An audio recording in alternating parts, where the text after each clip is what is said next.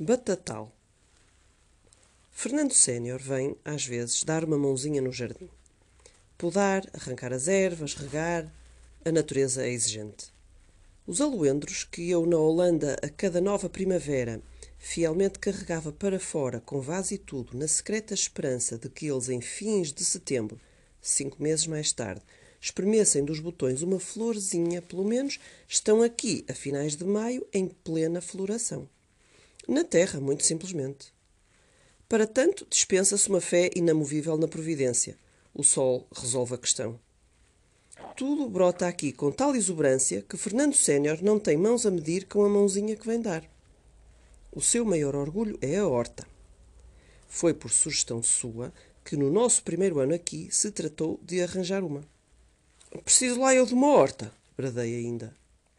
Eu sou, há de compreender-se, de um país em que as pessoas, quando se fala em jardins, sonham com palmeiras e aloendros em flor, e em que os tomates e as cebolas provêm do supermercado.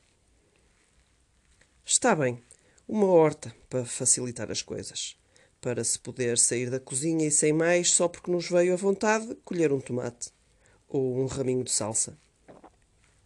Ainda no mesmo dia, Fernando Sénior tinha a sua horta plantada. Com tomate e cebola. Com alho e alface num ápice, tudo se desenvolvera. Centenas de tomates e de cebolas, fileiras de alface a perder de vista, cabeças de alho sem conta.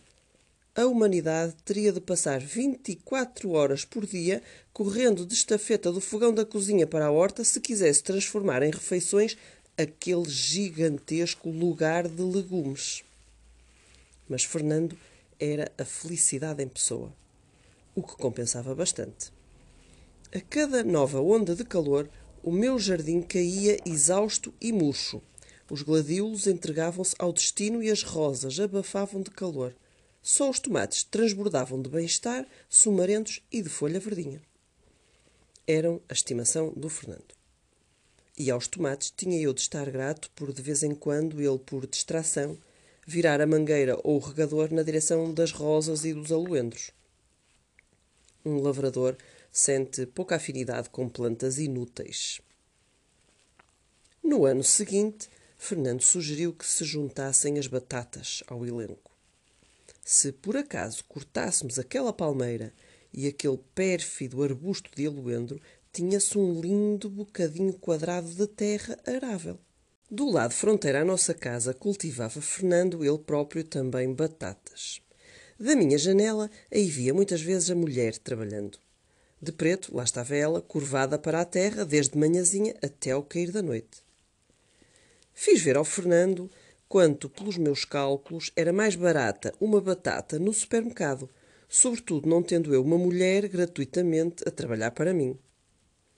Eu sou nada a fazer, originário de um país onde se contabilizam os custos e os ganhos. E, aliás, fazia ele também a conta aos inseticidas, que bem caros estão. Fernando, como todos os lavradores aqui, era um viciado em pesticidas.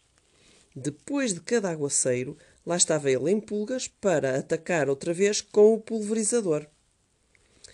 Não, a esse campito de batatas opus-me. Já basta o que basta.